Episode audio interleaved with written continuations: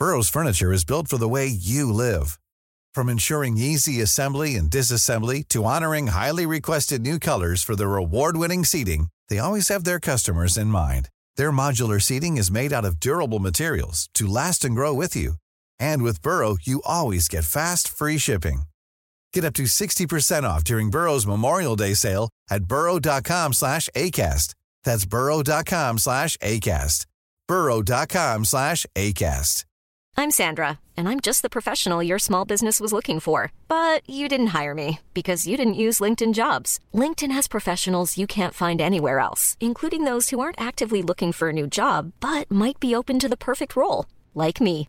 In a given month, over 70% of LinkedIn users don't visit other leading job sites. So if you're not looking on LinkedIn, you'll miss out on great candidates like Sandra. Start hiring professionals like a professional. Post your free job on linkedin.com/people slash people today. Hey, it's Ryan Reynolds and I'm here with Keith, co-star of my upcoming film If, only in theaters May 17th. Do you want to tell people the big news?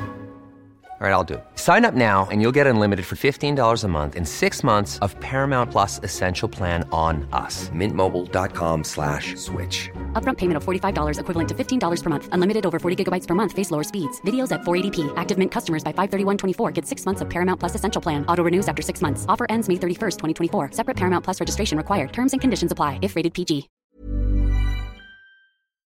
Buenas noches. Bienvenidos al Criminalista Nocturno.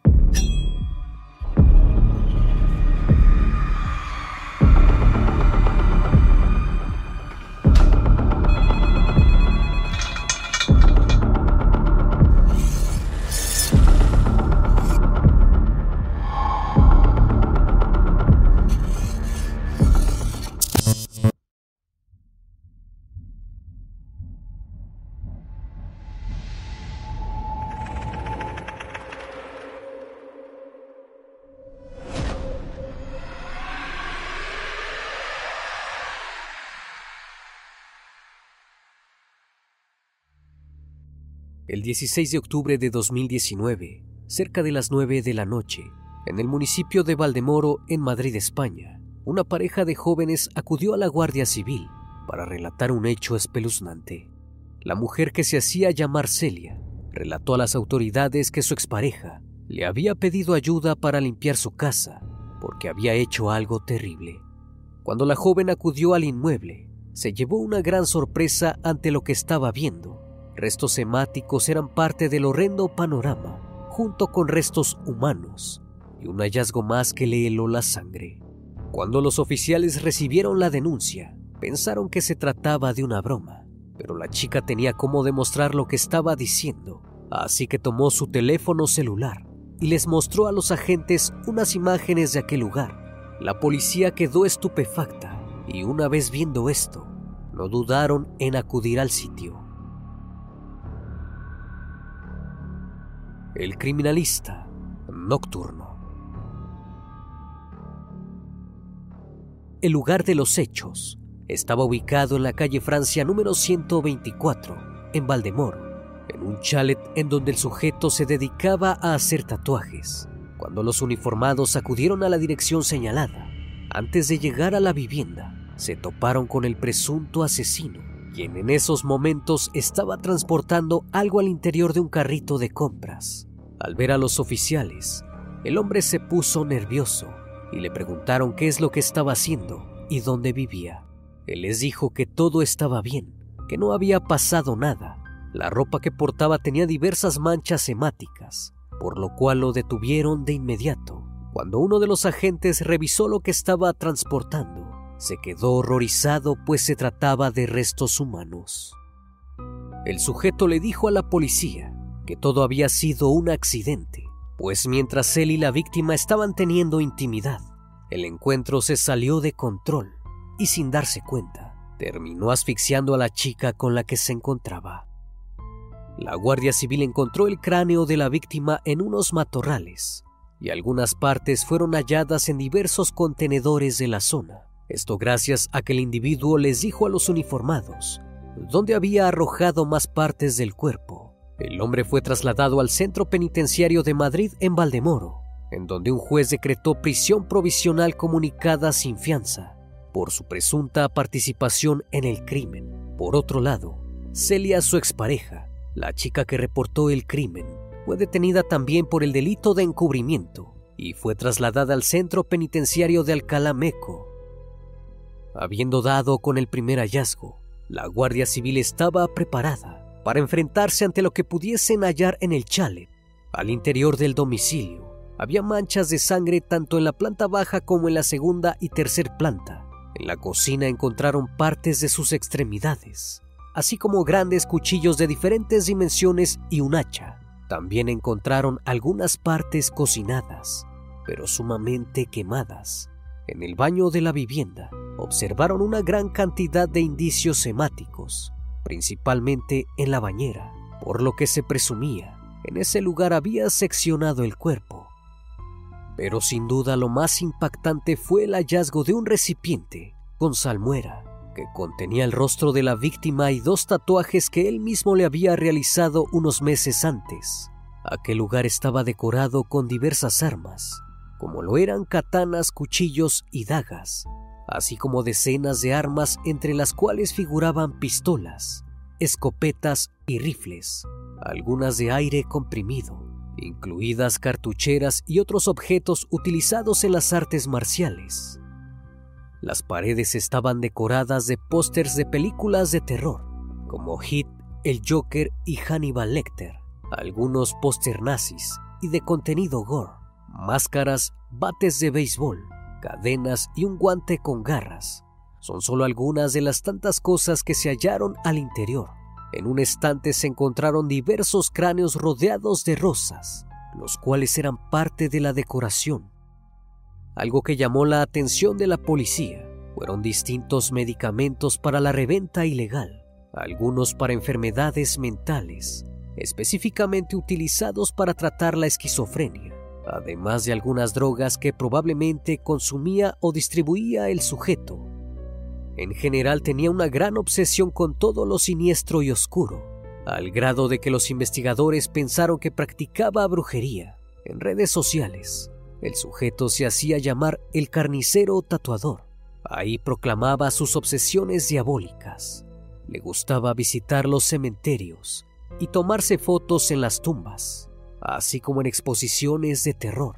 Otra de sus obsesiones era el gimnasio, al que acudía durante largas horas, ya que gustaba de mostrar su cuerpo cubierto de diversos tatuajes siniestros. En una publicación donde mostraba sus cráneos, posteo lo siguiente, ya tengo repuesto para cuando pierda la cabeza. Aquel hombre, identificado como Leonardo Valencia Jaramillo, de 27 años de edad, de nacionalidad colombiana, se negó a declarar. No obstante, Celia, quien fue declarada cómplice, relató a las autoridades cómo es que se enteró del siniestro crimen. Aquel día 16 de octubre, Celia se encontraba en el médico para una revisión, en compañía de un exnovio llamado Miguel Ángel. A eso de las 4.20 de la tarde, revisó su celular y vio que tenía algunos mensajes de su también expareja Leonardo, en donde le pedía verla insistentemente. En ese momento decidió responderle y se comunicaron por llamada. Durante la misma, Leonardo le dijo que había metido la pata y que había asesinado a alguien pero que no sintió nada al hacerlo. Supuestamente quería ver a Celia para que le ayudara a limpiar el lugar. De primera, la chica pensó que todo se trataba de una broma y que estaba inventando cosas solo para verla. Ella le dijo dónde se encontraba y que en esos momentos no lo podía ayudar. Tras las evasivas de Celia, minutos más tarde, Leonardo se presentó en el centro de salud donde se encontraba la chica Llegó oliendo a humo y a sangre, y su ropa estaba con algunas manchas. Una vez ahí, le contó que ya había seccionado el cuerpo, pero necesitaba que le prestara su auto para trasladar los restos y que le ayudara a limpiar el reguero de sangre que había dejado. Por temor a que le hiciera algo, y como anteriormente la había agredido cuando era su novia, aceptó acompañarlo. Pero aún no estaba convencida si Leonardo le estaba diciendo la verdad. La chica le dijo que su ropa llamaba mucho la atención por las manchas de sangre, así que acudieron a un establecimiento a comprar ropa Mientras Leonardo se la probaba, Celia aprovechó el momento y llamó a Miguel Ángel para contarle la situación, pero no quería alarmarse hasta comprobarlo por ella misma, así que le pidió que no fuera por ella y que esperara. Posterior a eso y una vez que se cambió la ropa, Leonardo y Celia salieron de ahí para comprar productos de limpieza para seguir con el plan. Luego se dirigieron al chalet del sujeto, donde le ayudaría a eliminar todo rastro. Para ese momento eran cerca de las 6.5 de la tarde. Al ingresar, la chica se sorprendió de la gran cantidad de sangre que había por todos lados. En una bolsa observó lo que parecían pedazos de carne, por lo cual pensó que en realidad se trataba de restos de animales. Leonardo le pidió que comenzara por el baño, ya que ahí había desmembrado el cuerpo, y le dijo que si no lo ayudaba, ella sería la próxima. Bajo las amenazas, la chica accedió y comenzó a limpiarlo, mientras su expareja limpiaba otras áreas. Juntos limpiaron parte de la sangre que estaba regada por las tres plantas del chalet. De momento Celia encontró lo que parecían colgajos de algún animal, similar al pollo, en una bolsa con un líquido extraño, por lo cual le preguntó a Leonardo qué era aquello que había en la bolsa. Él respondió que eran sus trofeos. Era el rostro y dos tatuajes que le había seccionado a su víctima. Para ese entonces, la chica estaba aterrada y no sabía qué hacer. Aún así mantuvo la calma y ayudó en todo lo que pudo a su expareja. Incluso salieron por un momento a ver un amigo del agresor. Cerca de las 7 de la tarde, se quedaron sin material de limpieza, así que decidieron ir a comprar de nuevo. Las cámaras de seguridad de un conocido supermercado de la zona los captaron entrando en el establecimiento a las 7 con 11 minutos, caminando muy tranquilamente como si se tratara de un día habitual. 18 minutos después, fueron captados nuevamente pagando los productos de limpieza, guantes, bolsas de basura y una pala. Posteriormente regresaron al chalet y siguieron limpiando el lugar hasta que finalmente ella pudo bajar al sótano. En ese momento, Celia ya estaba convencida de lo que le había dicho Leonardo, pues pudo ver los restos humanos y un cráneo desollado. Aquel hombre estaba diciendo la verdad, así que trató de mantener el temple y siguió ayudándolo, hasta que a eso de las 8.30 de la noche, Leonardo le pidió que lo esperara, mientras iba a deshacerse de algunas partes del cuerpo en un carrito de compras. Celia aprovechó ese momento y tomó fotografías del lugar para posteriormente llamar a Miguel Ángel y pedirle que pasara por ella lo antes posible, ya que Leonardo había salido. Una vez fuera, Miguel Ángel la recogió y acordaron ir a la Guardia Civil para denunciar el crimen. Nadie les creyó hasta que pudieron mostrar las fotografías. Mientras se dirigían allá, Leonardo regresó al chalet y se percató de la ausencia de Celia, por lo que de inmediato pensó que ésta lo delataría Así que le mandó mensajes y le pidió que no lo entregara a la policía, que él se las arreglaría solo, pero que no dijera nada. Tras el interrogatorio y ante las sospechas de su presunta implicación en el crimen, la Guardia Civil la detuvo por delito de encubrimiento en el crimen, ya que se le cuestionó por qué fue hasta ese momento y no escapó antes y tuvo la posibilidad de hacerlo. Muy por el contrario, Pasó cerca de tres horas limpiando sin intentar escapar ni pedir ayuda a los establecimientos donde acudieron. Para la policía, la situaba como cómplice, así que decidieron que la retendrían mientras investigaban el caso y se pudiera mostrar su inocencia. How would you like to look five years younger? In a clinical study, people that had volume added with Juvederm Voluma XC in the cheeks perceived themselves as looking five years younger at six months after treatment. Look younger, feel like you. Add volume for lift and contour in the cheeks with Juvederm Voluma XC. Reverse signs of aging by adding volume to smooth laugh lines with Juvederm Volure XC. For important safety information and to find a licensed specialist, visit juvederm.com. That's J U V E D E R M.com. Not for people with severe allergic reactions, allergies to lidocaine, or the proteins used in Juvederm. Common side effects include injection site redness, swelling, pain, tenderness, firmness, lumps, bumps, bruising, discoloration, or itching. There's a risk of unintentional injection into a blood vessel, which can cause vision abnormalities, blindness, stroke, temporary scabs, or scarring. Talk to a licensed specialist to find out if it's right for you. Hey there, it's Michelle Norris. I'm host of a podcast called Your Mama's Kitchen. When I travel, I'm usually looking for a way to find a taste of home when I'm not at home. And one of the things I love to do when I am at home is entertain. And Airbnb allows me to do that. When I was in California recently, I rented a house that had a great kitchen. And when we were sitting around the table, we we're all thinking, we're in someone else's house. Someone could be in all of our homes as well. If you have a home, but you're not always at home, you have Airbnb. Your home might be worth more than you think. Find out how much at airbnb.com/slash host.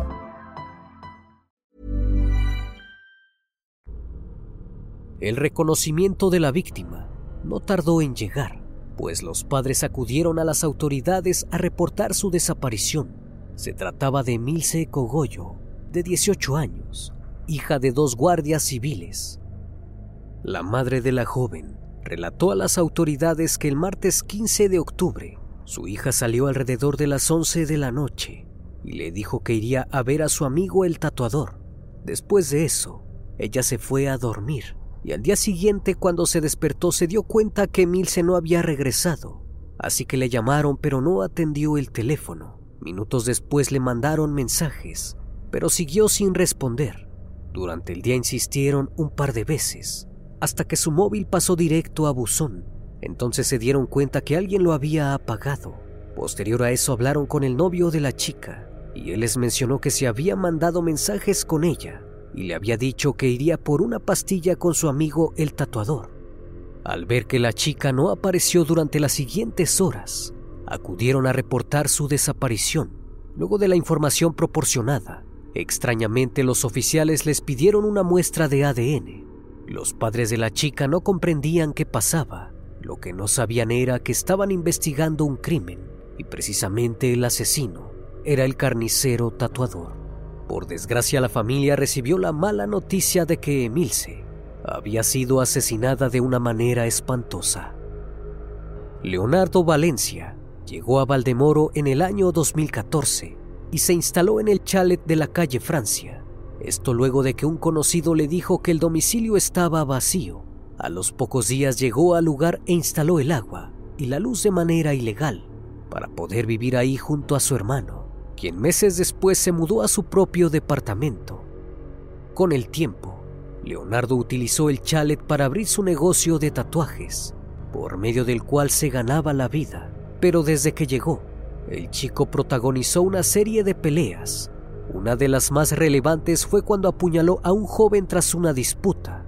Estaba claro que Leonardo era un sujeto agresivo y esto fue confirmado por sus anteriores parejas. Hace años estuvo casado, pero terminó separándose. Su exmujer mencionó que siempre la había tratado bien y con mucho respeto. Nunca notó nada raro en él. Solo en una ocasión le había mencionado que tenía curiosidad por el sadomasoquismo también dijo que le gustaban las armas blancas y que incluso tenía muchas colgadas en las paredes de la casa.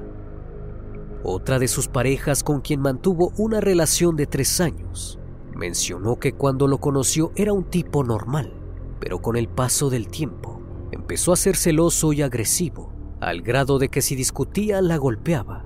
En una ocasión, Leonardo la vio hablando con otro chico y se puso como loco cuando llegaron a la casa la tomó por el cuello y comenzó a estrangularla hasta que casi se desmayó. Aún así la chica logró resistir. Después la arrastró por el suelo y la arrojó a la cama para abalanzarse a ella con un cuchillo en las manos. Como pudo logró quitárselo y tras el incidente huyó de la casa. La mujer lo dejó y se fue a vivir con su familia. A partir de entonces, se limitó a hablar con él y solo le respondía por temor a que le hiciera algo. pero él no asumía que le hubiese dejado. Muy por el contrario, comenzó a obsesionarse y empezó a ir a su casa, muchas veces con la excusa de que lo estaban siguiendo. Para ese entonces, su comportamiento era sumamente violento. En una ocasión le confesó que tenía deseos de asesinar a alguien y un día le dijo que si ella fallecía, le gustaría comerse su carne antes de que se echara a perder. En ese momento ella lo tomó como una muestra de la profundidad de su amor. También dijo que le gustaba mucho la sangre y que en ocasiones se autolesionaba, gustaba de las armas y jugaba con ellas pero también cuando se molestaba, las utilizaba para amenazarla, apuntándole con una escopeta. Cuando la chica por fin se dio cuenta que este hombre no la dejaría en paz, decidió denunciarlo y poner una orden de alejamiento. Celia, la última pareja de Leonardo, mencionó situaciones vividas similares. Ella dijo que el sujeto consumía drogas, además de ansiolíticos, y bebía mucho. En más de una ocasión él la había violentado y también intentó asfixiarla. Al ver que su pareja era sumamente agresiva, decidió dejarlo. Como Celia no tenía a dónde ir, le pidió a Miguel Ángel su expareja si se podía quedar por algún tiempo con él. Por esa razón cuando Leonardo le pidió ayuda, ella accedió, porque tenía temor a que le hiciera algo. Luego de indagar más en el caso, y conocer un poco más la historia del ya conocido carnicero tatuador, Celia, quien en un principio fue acusada de cómplice, fue dejada en libertad con la condición de presentarse cada 15 días en los juzgados. Se le retiró su pasaporte para que no pudiese huir del país, en lo que se dictaba la sentencia condenatoria y se pudiera definir su situación. Pero sin duda, lo que todos estaban esperando era la declaración del sujeto en torno al asesinato, la cual llegó unas semanas después. Leonardo y Emilce, su víctima, se conocieron hacía unos meses en un parque. Él se ofreció a tatuarla y ella accedió. A partir de entonces comenzaron una amistad. Además de los tatuajes, el carnicero tatuador le suministraba medicamentos sin receta los cuales al parecer vendía de forma ilegal. La noche del 15 de octubre, Emil se acudió a la casa de Leonardo para pedirle unos tranquilizantes. La chica llegó al domicilio a eso de las 12.16 de la madrugada del 16 de octubre. A su llegada consumieron algunas cervezas y después de un rato convenció a Emilce de tomarse varias pastillas de ribotril, un medicamento del grupo de las benzodiazepinas. Posterior a eso, aprovechando el estado de somnolencia en el que se encontraba la joven, Leonardo se abalanzó sobre ella e intentó estrangularla por el método del mataleón. Trató de ahogarla con su brazo, pero al no lograrlo, trató de estrangularla con un cable. Como no podía apretar lo suficiente, cogió con otra mano un cuchillo y se lo clavó cerca del corazón. Eran aproximadamente entre las 2 y las 3 de la madrugada cuando el hecho estaba suscitándose. Tras unos minutos interminables de agonía y sufrimiento de la víctima, falleció.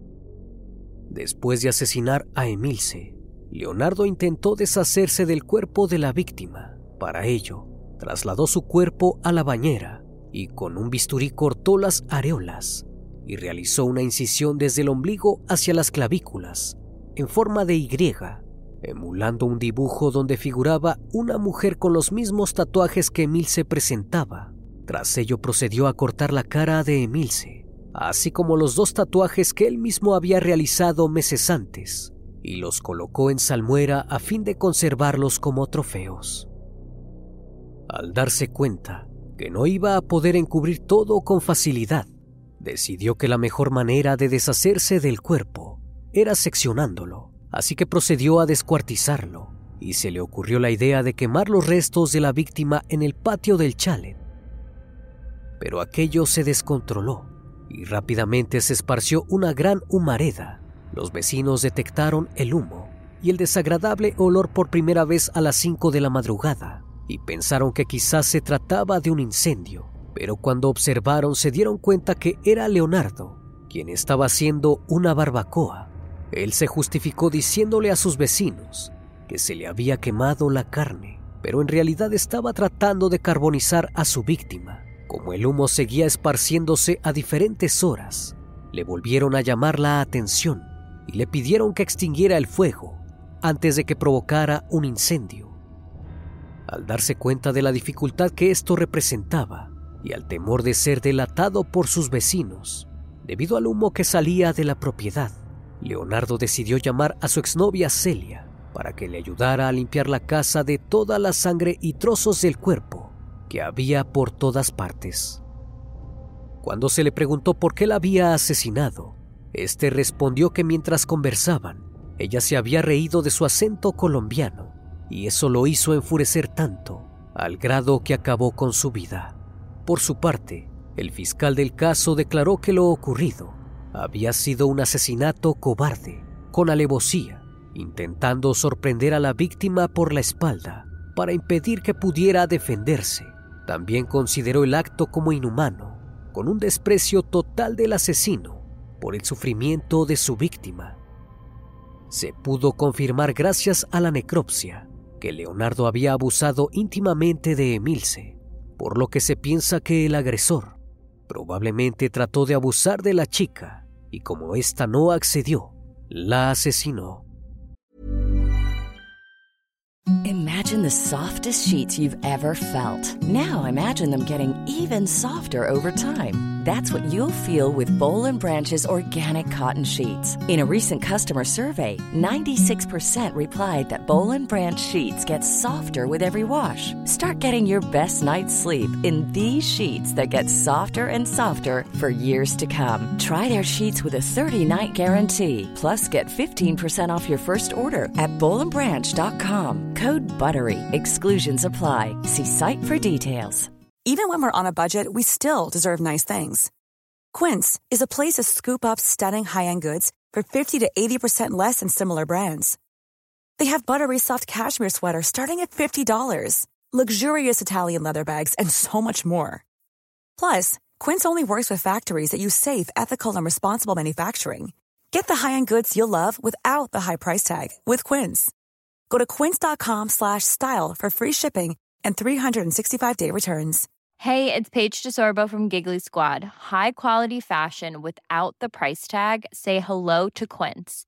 I'm snagging high-end essentials like cozy cashmere sweaters, sleek leather jackets, fine jewelry, and so much more. With Quince being 50 to 80% less than similar brands. And they partner with factories that prioritize safe, ethical, and responsible manufacturing. I love that. Luxury quality within reach. Go to quince.com slash style to get free shipping and 365 day returns on your next order. Quince.com slash style. Por su parte, la defensa del acusado precisaron que al momento de cometer el crimen, Leonardo no estaba en sus cinco sentidos, porque supuestamente tenía problemas mentales y era adicto a las drogas. Además, anteriormente, a petición de una de sus parejas, había acudido a un psicólogo y un psiquiatra. Por tal motivo, sus abogados quieren demostrar que su cliente no está sano mentalmente y para demostrarlo, solicitaron una prueba pericial que confirme que Leonardo ya sufría alguna enfermedad mental previa a los hechos. Con esto quieren demostrar que Leonardo Valencia tuvo un pasado lleno de problemas y de consumo de estupefacientes, pero no consta diagnosticado como tal, porque no está siendo tratado. Por consiguiente, no debería ser condenado, sino enviado a un psiquiátrico para su recuperación. En ese sentido, pretenden apuntalar su defensa con las declaraciones de familiares y amigos del acusado, que podrían relatar las duras condiciones que sufrió en su infancia, aunque hasta el momento ningún examen ha confirmado que efectivamente el imputado sufriera trastornos psiquiátricos de cualquier tipo. La fiscalía pide 25 años y 5 meses de cárcel para el carnicero tatuador de Valdemoro por el asesinato y la profanación del cuerpo de Emilce. A su vez, en octubre de este año, se dio a conocer que tanto Leonardo Valencia y Celia se sentarán juntos en el banquillo de los acusados por el atroz crimen que cometió el carnicero de Valdemoro, él como autor de los hechos y ella por encubrimiento.